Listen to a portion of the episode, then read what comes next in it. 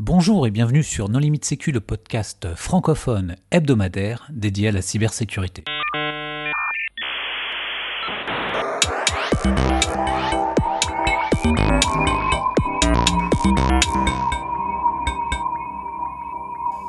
Alors aujourd'hui, nous allons parler de Service Mesh avec Christophe Tafani de Repère. Bonjour Christophe. Bonjour. Pour discuter avec lui, les contributeurs Non Limite Sécu sont Nicolas Ruff. Bonjour. Marc-Frédéric Gomez. Bonjour. Hervé Schauer. Bonjour. Et moi-même, Johan Eloi. Alors Christophe, en préambule, est-ce que tu voudrais bien te présenter? Oui, bien sûr. Alors, je m'appelle euh, Christophe Tafani de Repère. Je travaille en tant qu'ingénieur en sécurité cloud, euh, ou plutôt euh, en sécurité infonuagique, chez Nexfink, qui est une entreprise basée à Lausanne, en Suisse. Et actuellement, je, me concentre principalement sur des sujets liés au, cloud. Il y a des technologies transverses comme Kubernetes. Et il y a quelques années de ça, pour mon travail de fin de master, j'ai travaillé sur notamment les services mesh dont on va parler aujourd'hui. Alors, les services mesh, c'est censé résoudre quel, quel problème? Oui, alors donc on se met d'abord dans le contexte d'une architecture en, microservices, euh, souvent qui tourne sur Kubernetes. Donc ça veut dire qu'on a un certain nombre de petits services qui sont indépendants les uns des autres et qui vont communiquer. Donc ce qu'on voit dans ce genre de cas, c'est que la plupart du temps, on a le code applicatif qui commence à reprendre euh, souvent la même chose sur trois grands domaines en termes de connectivité, d'observabilité et de sécurité. Donc on va voir que euh, chacun des microservices va souvent en fait réimplémenter des choses liées à ça, notamment euh, donc faire en sorte que la communication soit fiable entre ces services. Euh, donc par exemple, imposer un temps maximal sur les requêtes HTTP, euh, réessayer quand il y a des, des connexions entre différents microservices qui échouent. Et puis d'autres choses un petit peu plus avancées comme euh, du court-circuitage pour éviter de rajouter de la charge quand il y a des services qui sont déjà pas en bonne santé et ce genre de choses. On a aussi donc la partie observabilité où on va vouloir avoir de la visibilité sur euh, le nombre de requêtes par seconde qui arrivent dans nos microservices par exemple, les codes d'erreur HTTP que nos applications renvoient et on veut centraliser ça à un seul endroit. On veut aussi souvent euh, ce qu'on appelle du, euh, traçage distribué, ce qui consiste à pouvoir prendre une requête HTTP par exemple qui vient d'un utilisateur final et de pouvoir voir tout le chemin qu'elle a prise dans nos différents microservices. Et bien sûr la partie sécurité. Donc souvent euh, ce qu'on veut faire c'est chiffrer le trafic entre nos microservices, avoir de l'authentification et de l'autorisation des services eux-mêmes quand ils se parlent entre eux, mais aussi des utilisateurs finaux. Et on veut pouvoir contrôler euh, le trafic sortant vers Internet par exemple. Alors tu parles beaucoup de microservices, mais est-ce que tu peux donner un exemple d'utilisation euh, Comment est-ce que c'est utilisé? À quoi ça sert? Oui, donc en fait, les, euh, microservices, c'est un, concept qui est devenu assez populaire depuis quelques années, euh, surtout dans des grandes entreprises de technologie. Et le but principal, c'est en fait euh, d'avoir des équipes indépendantes qui peuvent travailler sur des parties indépendantes d'une application, qui puissent la, la, déployer de manière indépendante, sans se marcher sur les pieds. Et donc souvent, un microservice est censé avoir... la responsabilité de un domaine très spécifique. Et voilà, donc c'est justement dans ce contexte-là que si on commence à avoir euh, beaucoup de code en fait qui est lié à des choses qui sont euh, pas liées à de la logique métier, eh ben, on se rend compte qu'il y a un certain, euh, un certain niveau de difficulté pour tous les, tous les microservices qu'on veut créer et que finalement, on a chacun qui fait un petit peu comme il veut. Et donc, c'est un petit peu dans, dans ce contexte-là que les services mesh arrivent. Alors, le premier niveau, entre guillemets, qu'on pourrait imaginer, c'est de sortir toute cette logique de, euh, de, connectivité, d'observabilité et de sécurité dans une librairie applicative. Et c'est ce que euh, différents projets ont fait, notamment euh, Netflix a sorti un, certain nombre de librairies open source pour ça. En, en Java et c'est notamment le problème c'est que les librairies c'est bien mais c'est souvent pour un langage et on est toujours au niveau applicatif. Donc si on a 500 euh, microservices qui tournent l'un à côté de l'autre, on doit quand même ajouter la librairie dans nos, applications, faire en sorte qu'elle soit tenue à jour, etc. etc. Et donc le, concept d'une service mesh, c'est qu'il y a des gens qui se sont dit, plutôt que de prendre toute cette logique compliquée et de la mettre dans une librairie, on va mettre un petit proxy devant chacun de nos microservices et on va implémenter cette logique dedans. Et donc l'idée c'est vraiment d'avoir à côté de chacun des microservices très proche, par exemple sur la même interface réseau, on a un proxy qui va intercepter tout le trafic entrant et sortant de ce microservice. Et ce proxy, souvent, on va l'appeler euh, un sidecar. Et l'ensemble de ces proxys va, va former justement notre, notre maillage de services et va être configurable centralement, la plupart du temps soit à l'aide d'une API, soit à l'aide de ressources Kubernetes personnalisées, de, de Custom Resource Definitions. Et donc, euh, l'un des grands intérêts, c'est que toute cette logique et tout ce qu'on va pouvoir configurer centralement est totalement transparent pour la partie euh, applicative. Et c'est un petit peu ça vraiment le, concept derrière. Parce qu'en fait, ce qu'il faut dire, c'est que HTTP est devenu la, lingua franca de la programmation, en fait. Il y en a qui font du Java, il y en a qui font du Go, il y en a qui font du Rust. Mais par contre, au niveau réseau, euh, on va dire presque tout le monde fait du HTTP 2 Bon, après, on peut discuter sur ce qui est transporté à l'intérieur. Et, voilà. Mais en fait, la, couche HTTP, c'est l'endroit le plus simple et le plus universel pour, pour intervenir.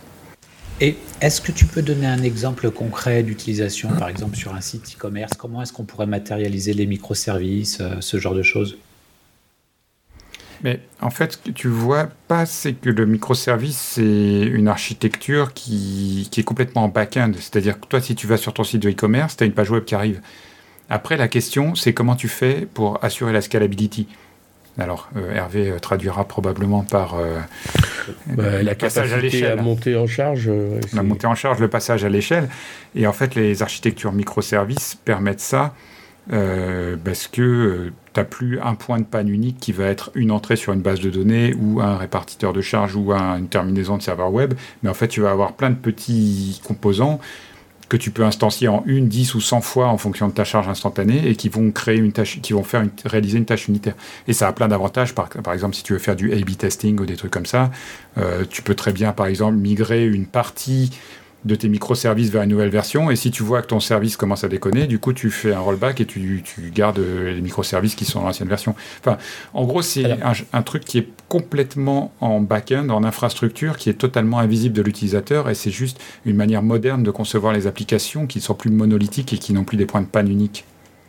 Alors, A-B testing, hein, c'est le fait d'avoir deux versions d'une application, A et B, pour voir laquelle des deux permet d'obtenir le clic euh, j'achète de la manière la plus efficace alors, pas du tout. Le A-B testing, ça peut être par exemple passer une nouvelle version en prod, voir comment elle se comporte, et d'un seul coup, tu as un composant qui va te servir 1% euh, du trafic, et tu vas te rendre compte que l'utilisation mémoire explose, par exemple, parce que tu as un bug dans, ton programme. Sauf que comme pas passé de, tu n'es pas passé de 0 à 100% instantanément, tu peux voir que ton application se comporte mal, tu vas perdre 5-6 clients qui vont juste faire un refresh dans leur navigateur, et, ton système, tu, tu vas voir qu'il a un bug avant de l'avoir déployé sur 100% de ta flotte. Donc le A-B testing... Euh, c'est une autre forme d'A-B testing, il y en a plusieurs. Bah, c'est du stage, euh, stage rollout, je ne sais pas comment tu peux traduire ça en français, mais du déploiement progressif de services. Mais Christophe, comment, bah, comment tu fais pour superviser tout ça? C'est-à-dire que là, tu as lancé tes microservices, tu en as un qui se met euh, en mode panique, quoi, il freeze, etc. Tu fais comment pour le détecter? C'est-à-dire que tu, tu le vois comment concrètement? L'administrateur d'infrastructure, il voit ça comment? Alors là, on sort un petit peu de la problématique la, des, services mesh en soi. Euh, mais effectivement, les, services mesh ont quand même des, euh, des concepts qui sont vraiment très applicables pour euh, tout ce type de déploiement AB, qu'ils appellent aussi des déploiements bleu-vert, où en fait on peut abstraire un petit peu certains services et que à la place que tous les consommateurs d'un service donné aillent taper directement dans, euh, dans une version de l'application, comme disait Nicolas, à faire cette euh, cette répartition un petit peu entre différentes versions d'une application. Ça, c'est des choses que les services mesh euh, peuvent, peuvent permettre de manière plus facile, mais euh, la problématique va plutôt se poser au, niveau de la plateforme, par exemple au niveau de, Kubernetes euh, et ce genre de choses. Il y a aussi quelque chose d'intéressant que, que, je mentionnais avant, c'est la partie justement observabilité. donc là, on va plus être au niveau applicatif, par exemple quand on veut voir si notre application commence à, à retourner des erreurs 500. Le fait d'avoir des une service mesh, un service mesh. Euh, ça va nous permettre justement de pouvoir comparer ces mesures par version de l'application. Donc par exemple, euh, déployer une nouvelle version, envoyer 1% du, trafic et se rendre compte que sur ce trafic-là, on a un grand nombre d'erreurs 500. Et ça peut être euh, du coup très, très très intéressant pour, euh, pour se rendre compte qu'il y a un problème dans notre nouvelle version. Donc je dirais que c'est des, des, choses qui sont, euh, qui sont une problématique dans tous les cas quand on a une, architecture en microservices, que les services mesh vont donner euh, des blocs qu'on peut utiliser pour ça. et voilà. Le, problème du monitoring, il est purement technique. Enfin, bon, moi j'ai utilisé un peu Prometheus, qui est un logiciel qui marche très bien, mais tu as plein de solutions techniques qui permettent de vérifier si tes services tournent et s'ils ont des problèmes, s'ils ont des problèmes de charge ou s'ils répondent pas correctement. Ok, donc si j'ai bien compris, en fait, les services mesh, ça sert à faire en sorte qu'une application puisse euh, euh, être euh, bâtie d'une façon très modulaire, puisse communiquer d'une fonctionnalité à l'autre, en faisant en sorte, par exemple, que les fonctionnalités soient développées dans des langages complètement différents, en gérant la charge, etc. C'est bien ça? Voilà, c'est vraiment, on prend ces, problématiques d'observabilité, de sécurité et de connectivité, et on les sort de la partie applicative pour les mettre dans un petit proxy qui est proche du microservice sur le réseau, par exemple sur l'interface locale, et qu'on peut configurer de manière centrale. Euh, en fait, il faut voir que les architectures trois tiers sont passées de mode. Avant, on va dire, tu avais un frontal web et après, tu avais une base de données derrière et ensuite, tu avais des points de connexion. Alors, sur ton premier firewall, tu laisses passer que le, 400, le TCP 443 HTTPS et sur le deuxième, tu laisses passer que le 3306 parce que tu as une base MySQL derrière. Aujourd'hui, si tu déploies un Kubernetes ou un système équivalent du Docker Swarm ou autre, tu as 20 instances de serveur web qui tournent et tu as 30 instances de base de données qui tournent derrière et le tout avec des adresses IP dynamiques et, c'est des systèmes qui peuvent disparaître euh, instantanément dès qu'ils ont fini de travailler. Donc du coup, il n'y a plus de notion de firewall, de, de, tu fais plus de diagramme visio avec des adresses IP qui, qui indiquent que tel endroit va être connecté à tel autre. Ça n'existe plus, tout est dynamique et, et, et c'est même pas un humain qui va, qui va lancer ces processus.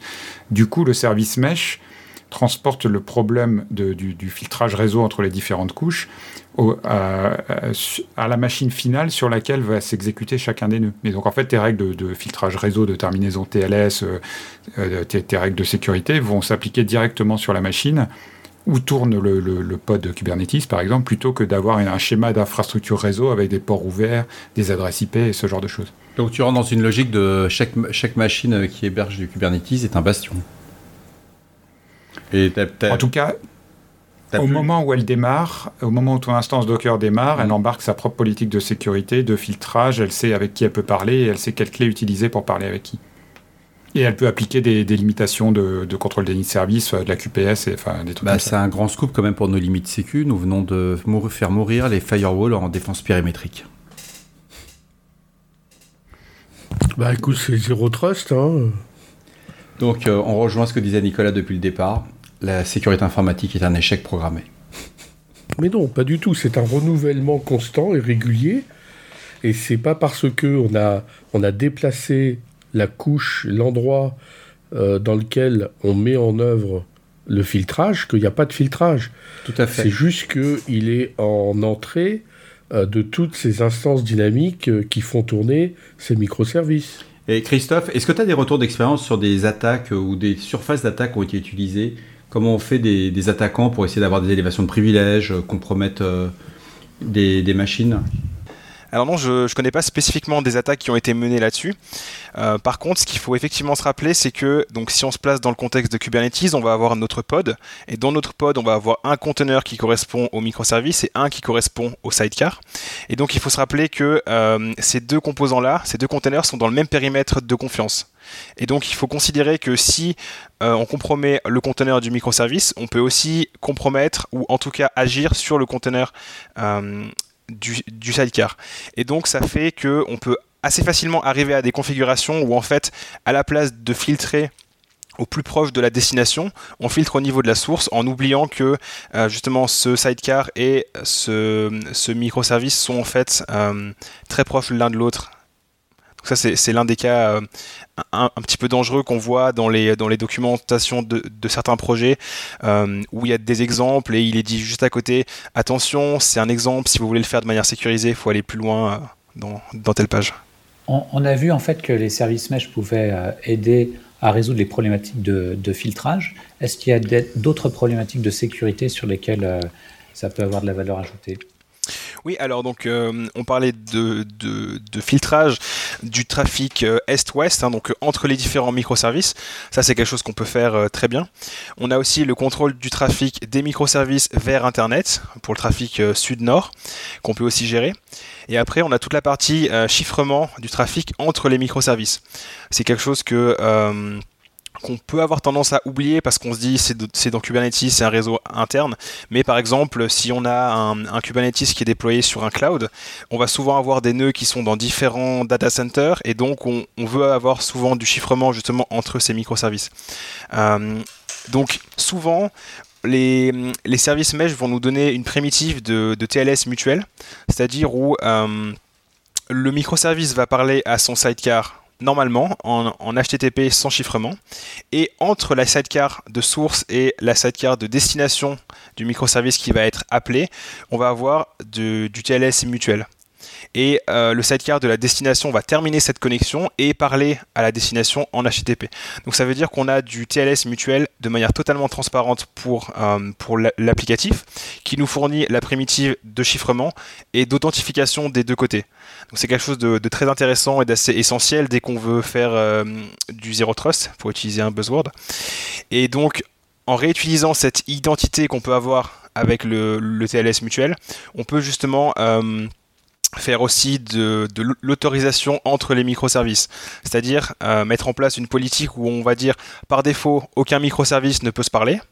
Et on va au fur et à mesure rajouter des règles qui disent, euh, par exemple, mon microservice qui gère la facturation peut parler à mon microservice qui gère les, les prix.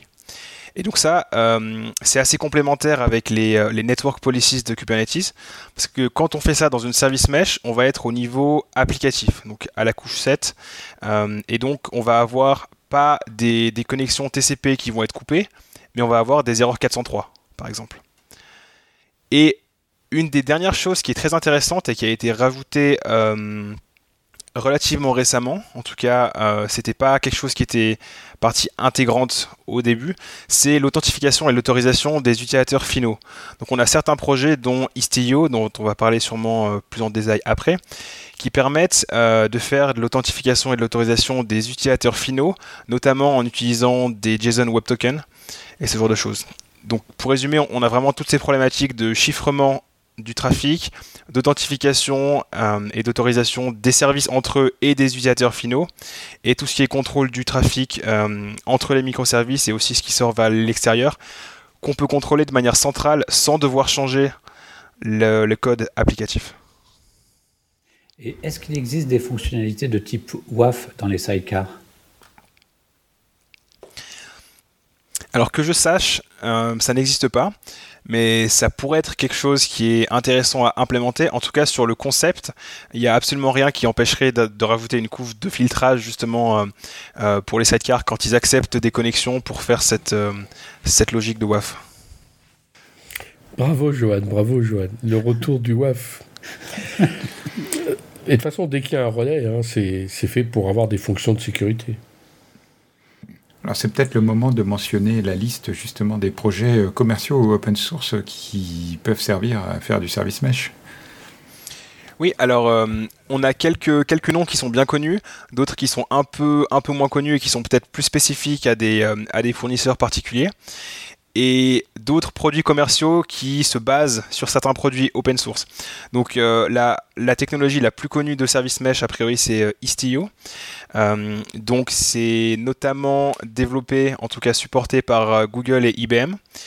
Donc ça n'est pas un projet de la Cloud Native Computing Foundation, c'est dans une organisation à part qui s'appelle la Open Usage Foundation qui a été créée par Google notamment pour mettre Angular et Istio dedans. Et donc Istio utilise un autre projet qui s'appelle Envoy euh, pour implémenter les sidecars. Et donc en fait, euh, c'est assez, euh, assez peu intuitif quand on le dit, mais Istio en fait va utiliser Envoy en tant que sidecar et va, et va implémenter toute la partie back-end, toute la partie plan de contrôle qui va permettre de configurer ces sidecars de manière centrale. Donc Istio est, très utilisé. Euh, globalement, c'est la, service mesh la plus populaire. Elle est considérée comme assez, assez complexe et assez extensible. Euh, et le, concurrent principal, c'est Linkerd, qui est lui un, projet de la Cloud Native Computing Foundation. Et après, on a, d'autres noms qui sont peut-être un petit peu moins connus, comme euh, AWS App Mesh, qui va marcher seulement dans AWS. et puis Kuma, qui est un projet de la CNCF au stade bac à sable, donc c'est encore très jeune. Et on a aussi Consul Connect, qui est un projet qui nécessite Consul pour pouvoir tourner. Et voilà, on arrive plus ou moins euh, au bout de la liste. Et donc on a différents produits commerciaux qui vont par exemple prendre Istio et le proposer en mode manager. Euh, je connais pas toute la liste, mais je connais par exemple solo.io euh, qui, fait ça. Et ce que tu peux dire, c'est que donc Envoy a un système d'extensibilité par plugin où tu peux fournir des plugins compilés en WebAssembly et du coup à partir de là, tu peux implémenter à peu près n'importe quelle fonction. Enfin, du, du WAF euh, ou du filtrage plus bas niveau, enfin tout est possible. Voilà, donc typiquement si on prend euh, une installation d'Istio, ça ressemble vraiment à, on a euh, dans nos pods, on a nos microservices qui tournent à côté d'un container qui fait tourner Envoy, et Envoy va aller taper dans les API que Istio implémente pour configurer tous ces différents filtres dont on a parlé avant, qui permettent de faire du TLS mutuel, de l'authentification, du contrôle de trafic. Alors, on a beaucoup parlé de Kubernetes, mais finalement, euh, est-ce que ça fait du sens d'utiliser un service mesh si on n'utilise pas Kubernetes? Oui, alors il y a, différentes visions euh, pour les projets.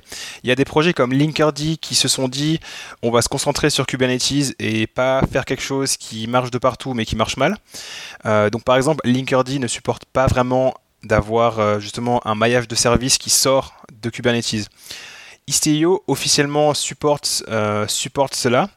Il y, a, il, y a de la, il y a de la documentation, euh, mais c'est quand même pas facile à faire. Donc globalement, c'est un oui mais. Euh, par contre, Istio va supporter d'autres d'autres choses, comme par exemple le fait d'avoir plusieurs clusters dans, dans le même maillage de services. Et donc c'est quelque chose qui, est quand même assez lié. Et on a aussi Consul Connect qui permet de faire euh, justement euh, un maillage de, services, dont avec des services qui sont euh, par exemple sur une machine virtuelle à l'extérieur d'un cluster Kubernetes.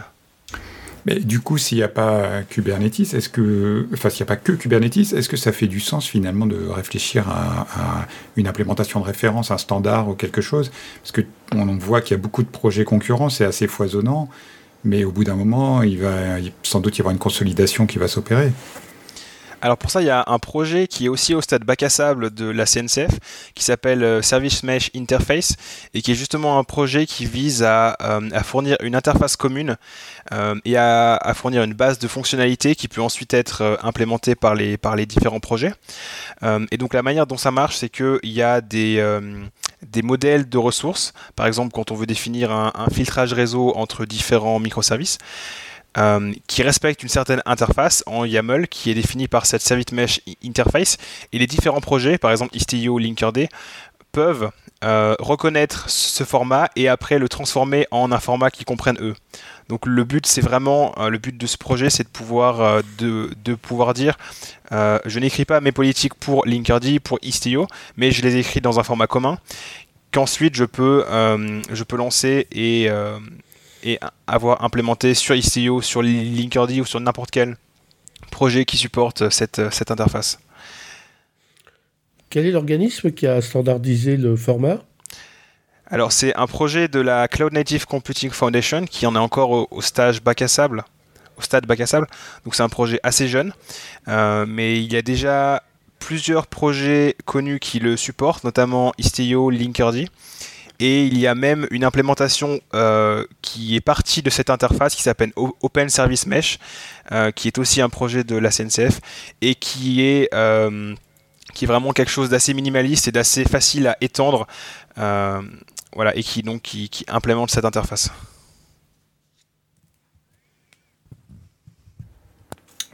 Je crois que les auditeurs sont, sont convaincus à ce stade qu'il faut passer sur des architectures modernes. Mais néanmoins, c'est pas toujours facile de, on va dire, passer d'une application trois tiers ou même d'un, microservice existant vers une infrastructure euh, complètement gérée par un service mesh avec de, l'infrastructure as code, etc. Il y, a, des techniques euh, particulières où il vaut mieux euh, tout scratcher et recommencer de zéro quand on, quand on veut passer sur ce genre de technologie.